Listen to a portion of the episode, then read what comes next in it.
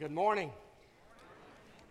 This is my last Sunday with you, and I deeply appreciate your many prayers and words of encouragement because it's an awesome responsibility to fill in here for Chris. I talked to him a couple of days ago, and he told me, he said, I am so anxious to get home and to get back to my church. He said, You might imagine, but I am not much of a library rat. And I already knew that. He's probably like a caged animal looking for some squeak in the door where he can get out.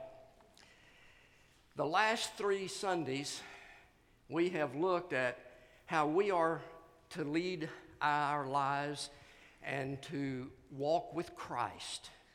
And next Sunday, Chris is going to start in Second Corinthians.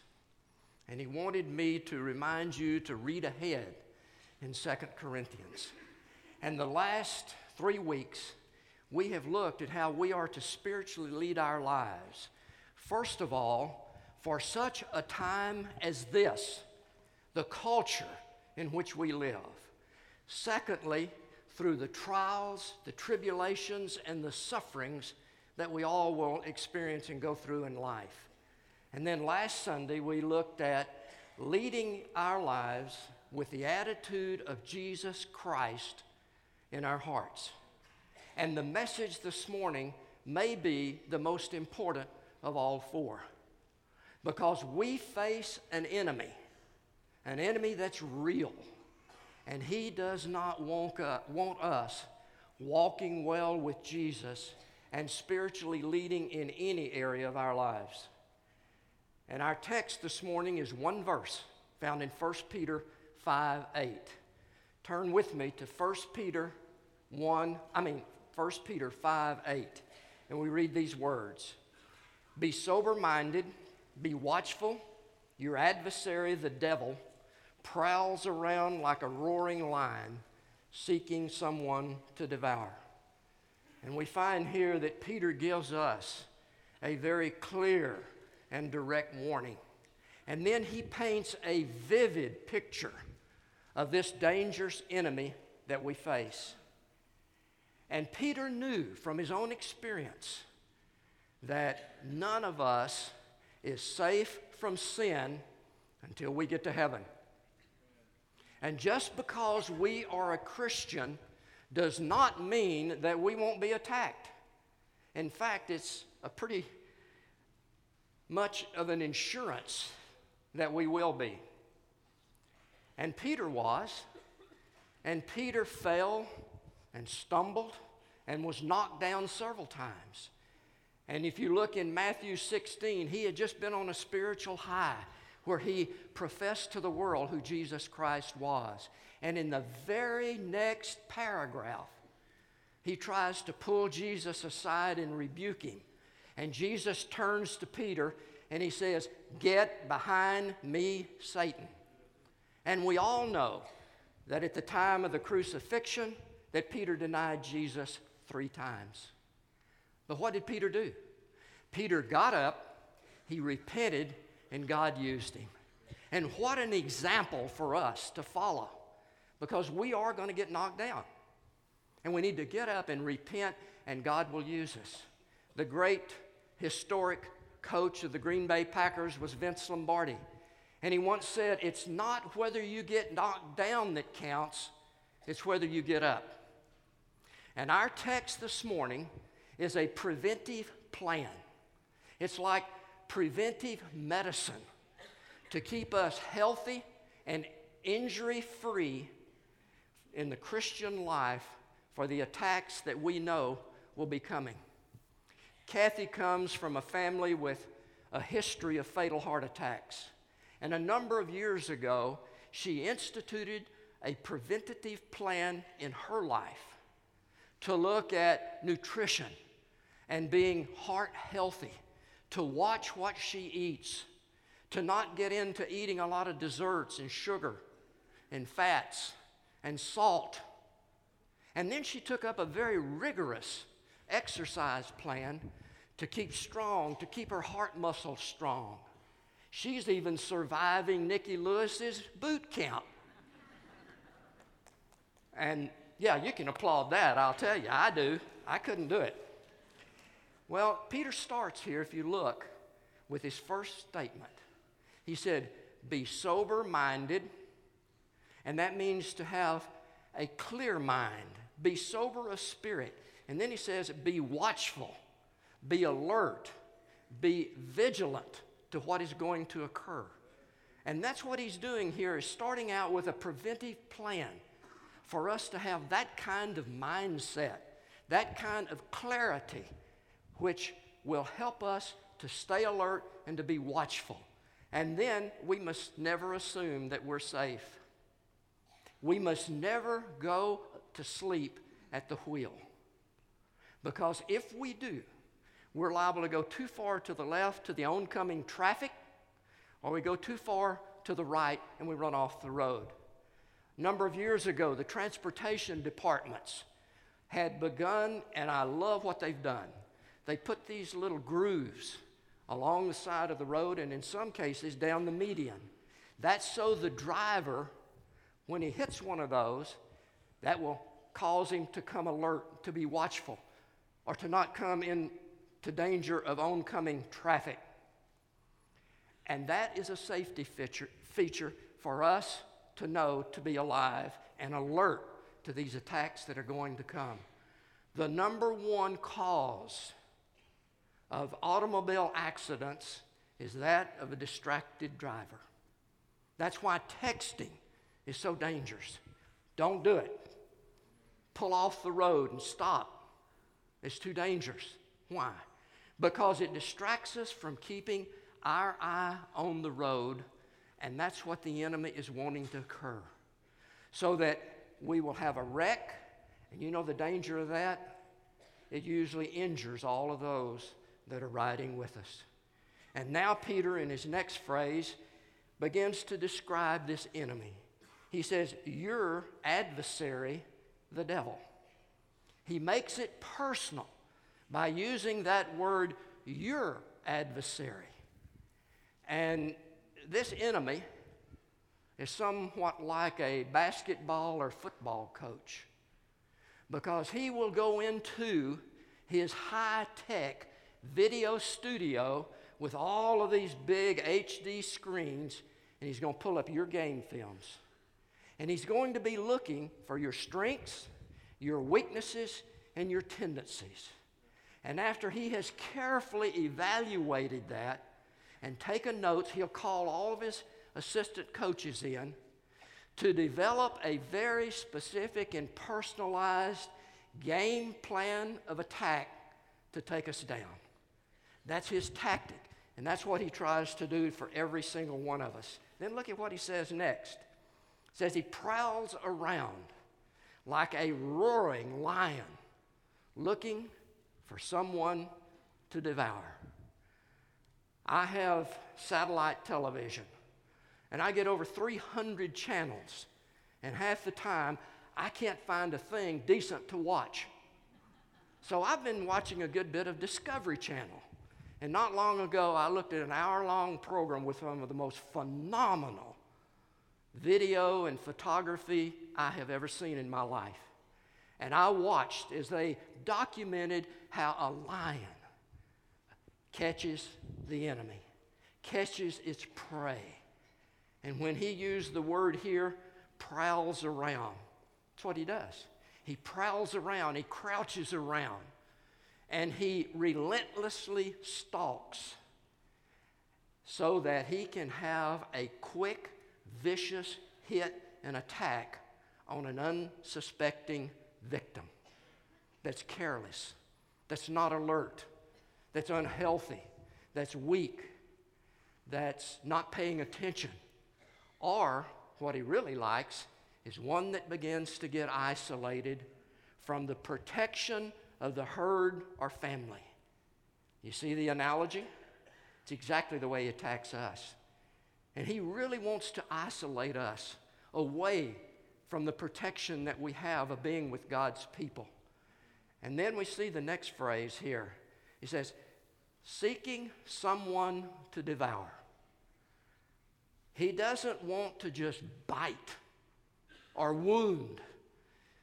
Devour means to gulp down, to swallow up, to totally ingest and destroy. Not too many weeks ago, Kathy and I had hamburgers for dinner one night, and I was really hungry that night. And I ate mine in about half the time that she ate hers. And she looked over at my empty plate. She said, Wow, you devoured that. You gulped it down. Well, the enemy wants to look on the plate that we're walking with Jesus. He wants it to be empty. He doesn't want to see us there. He wants to gulp and to eat us down. Well, if you have a close walk with Jesus, you are an appealing target. And you're on his hit list, like Job was, and Job was on it because of his righteousness. And if we are walking carefully and well with Jesus Christ, that's what he wants to do. He wants to take us down. It's a feather in his cap. And it may well mean, if that begins to be the attack, that you are walking well. Because if you're not, he doesn't have a whole lot of reason to attack. So, we need to make sure that we do not give that privilege to the enemy that we face. Well, there's several reasons that we see here of the enemy wanting to attack a strong Christian. And the first one is he has the time and the demons to do it.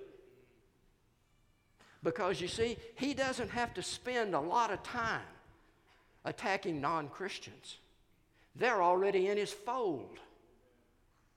And they don't need a whole lot more attention. So, why does he attack us? Well, he already knows that he cannot have us. Once we've accepted Jesus Christ, we are sealed forever with him. So, what is his strategy here and his motive? It's to neutralize us so that we don't make more Christians. That's what he wants to do. And what he'll do is attack us so that we fall into sin. We damage our witness. And then we begin to feel, as the enemy brings on, guilty, uselessness, unworthy. And that's his deception. It's what he wants us to do. Because then we're not going to be alert and to be active in what God wants us to do. And then what he does, he uses that as slander against us. And then he deceives us by wanting us to forget God's word, which says that when we confess our sins, that he will forgive and what? Forget our sins. God does. The enemy doesn't. He keeps bringing those back up to try to render us ineffective. Well, the question is what's the enemy's strategy today? It's easy. This enemy has declared war on the Christian home and the biblical family. It's a war that we didn't start, it's a war that he started. In fact, his first attack on the family was the family of Adam and Eve. And he didn't and he brought them down. But he didn't have to use strong strategies and threats. He didn't dress up in a red and black costume with horns and with a pitchfork.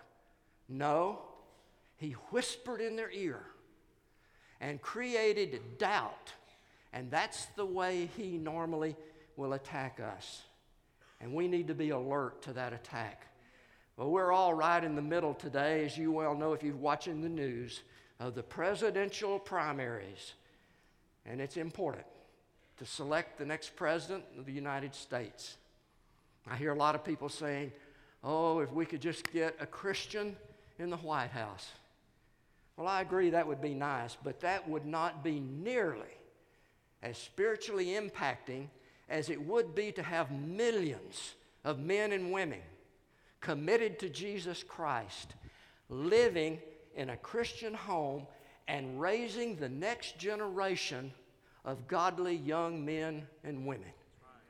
That's not what he wants because he knows that it starts there. And just as he started with Adam and Eve, he's still attacking the family today. This enemy has three main strategies that he attacks the family with. And he knows that if he can be successful in the first one, that it'll make the next two much easier. And his first strategy to bring down the Christian home and family is a personal attack on us as an individual. And he wants us to become lax and then to abandon the four spiritual disciplines that keep us fit, alert, and strong to fight off his attacks. What are those four disciplines? Bible study, God's Word, prayer, fellowship, and witnessing.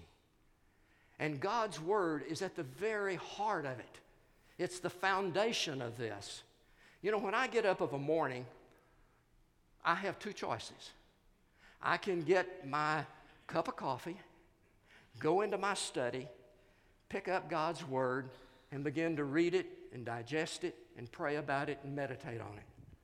Or I can get in my golf cart, go down to my mailbox, which is a good ways from my house, pick up the newspapers, and come back and start reading them to see how the Aggies did yesterday or to see what the price of oil is. I don't get any resistance to do that. That's easy. But when I want to immediately go into that office and pick up God's Word and start reading it, I get resistance. He doesn't want us to do that. Well, let me tell you something. Matthew 4 4 says this Man shall not live by bread alone, but by every word that comes from the mouth of God. And this book has everything I need in life. It has all of the vitamins, the minerals, the carbohydrates, the fats, the proteins, the probiotics, and the antioxidants. It's all right here in this book. Dwight L. Moody once said, Find a Bible that's falling apart, and you will find a man that's not. The enemy knows that. That's why I get resistance because he knows it, he fears it, and he does not want me of a morning digesting what God has for me to live by that day. That's our weapon, and it keeps us strong and why he doesn't want us in it. The second one is prayer. Prayer is hard work. It really is, and discipline. And we need to make it a priority to find a place and a time to meet with God. We find in 1 Thessalonians 5:17, pray without ceasing. That means a life marked and living by an attitude of prayer. It's like breathing every day. As we walk, we should also be in prayer. That should be God's Spirit telling us, speaking to us as we move about life itself. I want to encourage you in this one to pray for your spouse and to pray for your family members by name every single day and ask them to pray for you. Those are the first two disciplines that He does not want us to be faithful to. And the third one is fellowship the fellowship with God's people and those who have the same passion for Jesus that we have. That means church, that means Sunday school, that means Bible study, that means small groups, and that means Christian friends.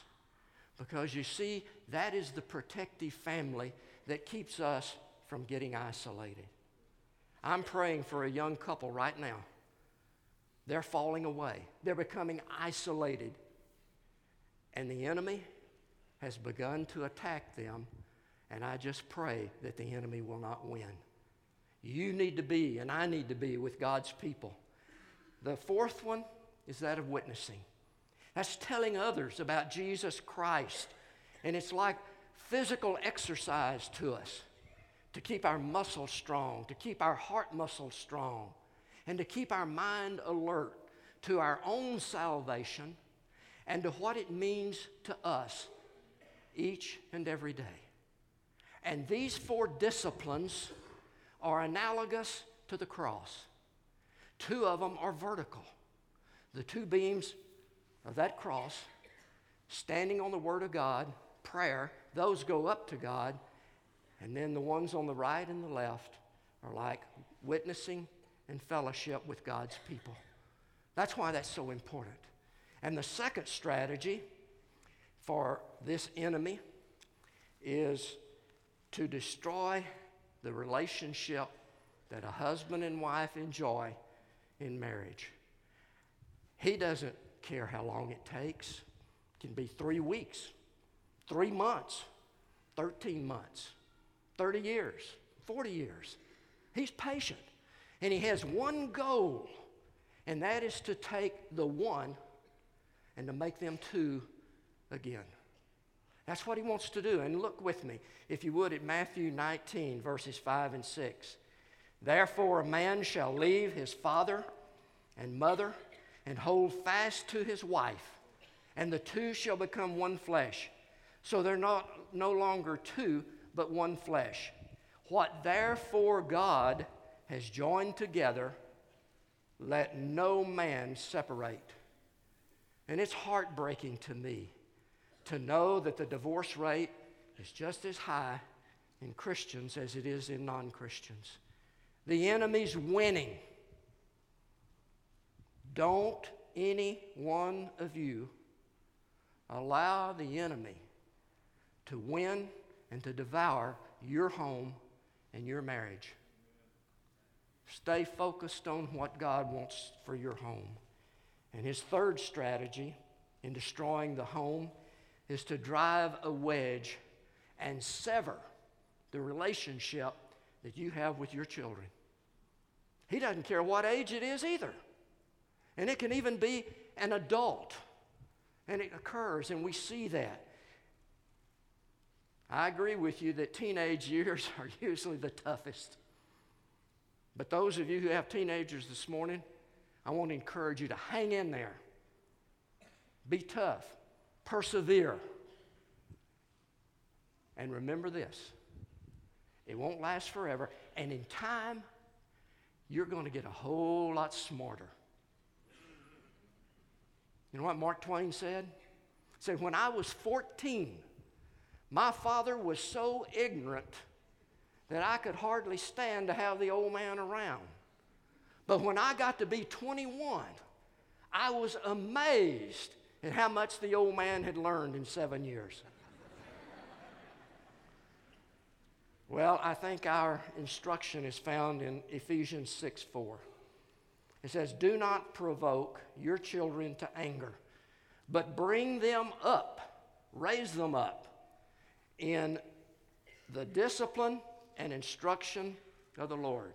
Three things don't provoke them to anger, and bring them up in the discipline and instruction of the Lord. They've not been children before, they've never lived before. And you haven't been a parent before. And it's not easy. And it's for us to love them, to persevere with them, to understand them, to bond with them, to spend time with them, to communicate with them. And it's not easy growing up in today's world. So, what is the bottom line this morning? What is the real bottom line of this whole message this morning? Well, we're not called anywhere in Scripture to defeat the enemy. God has already done that in Jesus Christ. That is our position. And we sometimes forget our position in Him. And we are to resist the devil with the truth of his defeat that's recorded in this book. That's how we stand. And our weapon is God's word. James 4 7 says, Submit yourselves therefore to God, resist the devil, and he will flee. Peter started our message today with when he said, Be alert. Be alert. And we are to be alert because our first defense is to be alert to the most vulnerable times in our lives. I once mentioned to you HALT. That's an acronym H A L T. Hungry, angry, lonely, and tired. Think about Jesus 40 days and 40 nights when he was tempted by the enemy and he was fasting and praying the whole time. You think he wasn't hungry? And the enemy came to him and said, Turn these stones into bread. And that's when Jesus said, We won't live by bread alone, but by every word that proceeds from the mouth of God. We know how we are when we get hungry anger. We looked briefly at that last Sunday because anger will force us and cause us to do things and to say things that we otherwise would not. Lonely. H A, lonely. L. Most adulteries, most affairs begin with an emotional loneliness. And then T stands for tired. Think about how clear, how sober your mind is, or self control if you're real tired. We begin to lose that faculty. There's something else to be alert to, and that's alert to not go into the jungle where the lion prowls and looking for something to devour. Don't go there. And we find in Ephesians 4:27 these words and give no opportunity that means an occasion or a situation to the devil and then in 1 thessalonians 5.21 but test everything. That means to be watchful to be alert. Test everything. Hold fast what is good. And then here it is. Abstain. That means to stay away from to move away from to run away from anything in any form of evil. Oh, that's a beautiful passage, and that is preventative medicine at its very best. You know, there are certain places that a Christian just should not go, even in our own town and community. And there are a lot of things that the Christian should not read, see, or do. A number of years ago, Kathy had ordered some clothing from a real nice clothing company, and she used a catalog. Well, I don't know whether you know this or not, but these companies share your addresses. And lo and behold, she got all these catalogs, and she started getting Victoria's Secret. Well, she brought one in one day. And I was at the kitchen, standing at the island, I had the newspaper, other things there. I reached over to pick it up, and about that time, one of my daughters was walking into the room. Well, you can imagine what I did.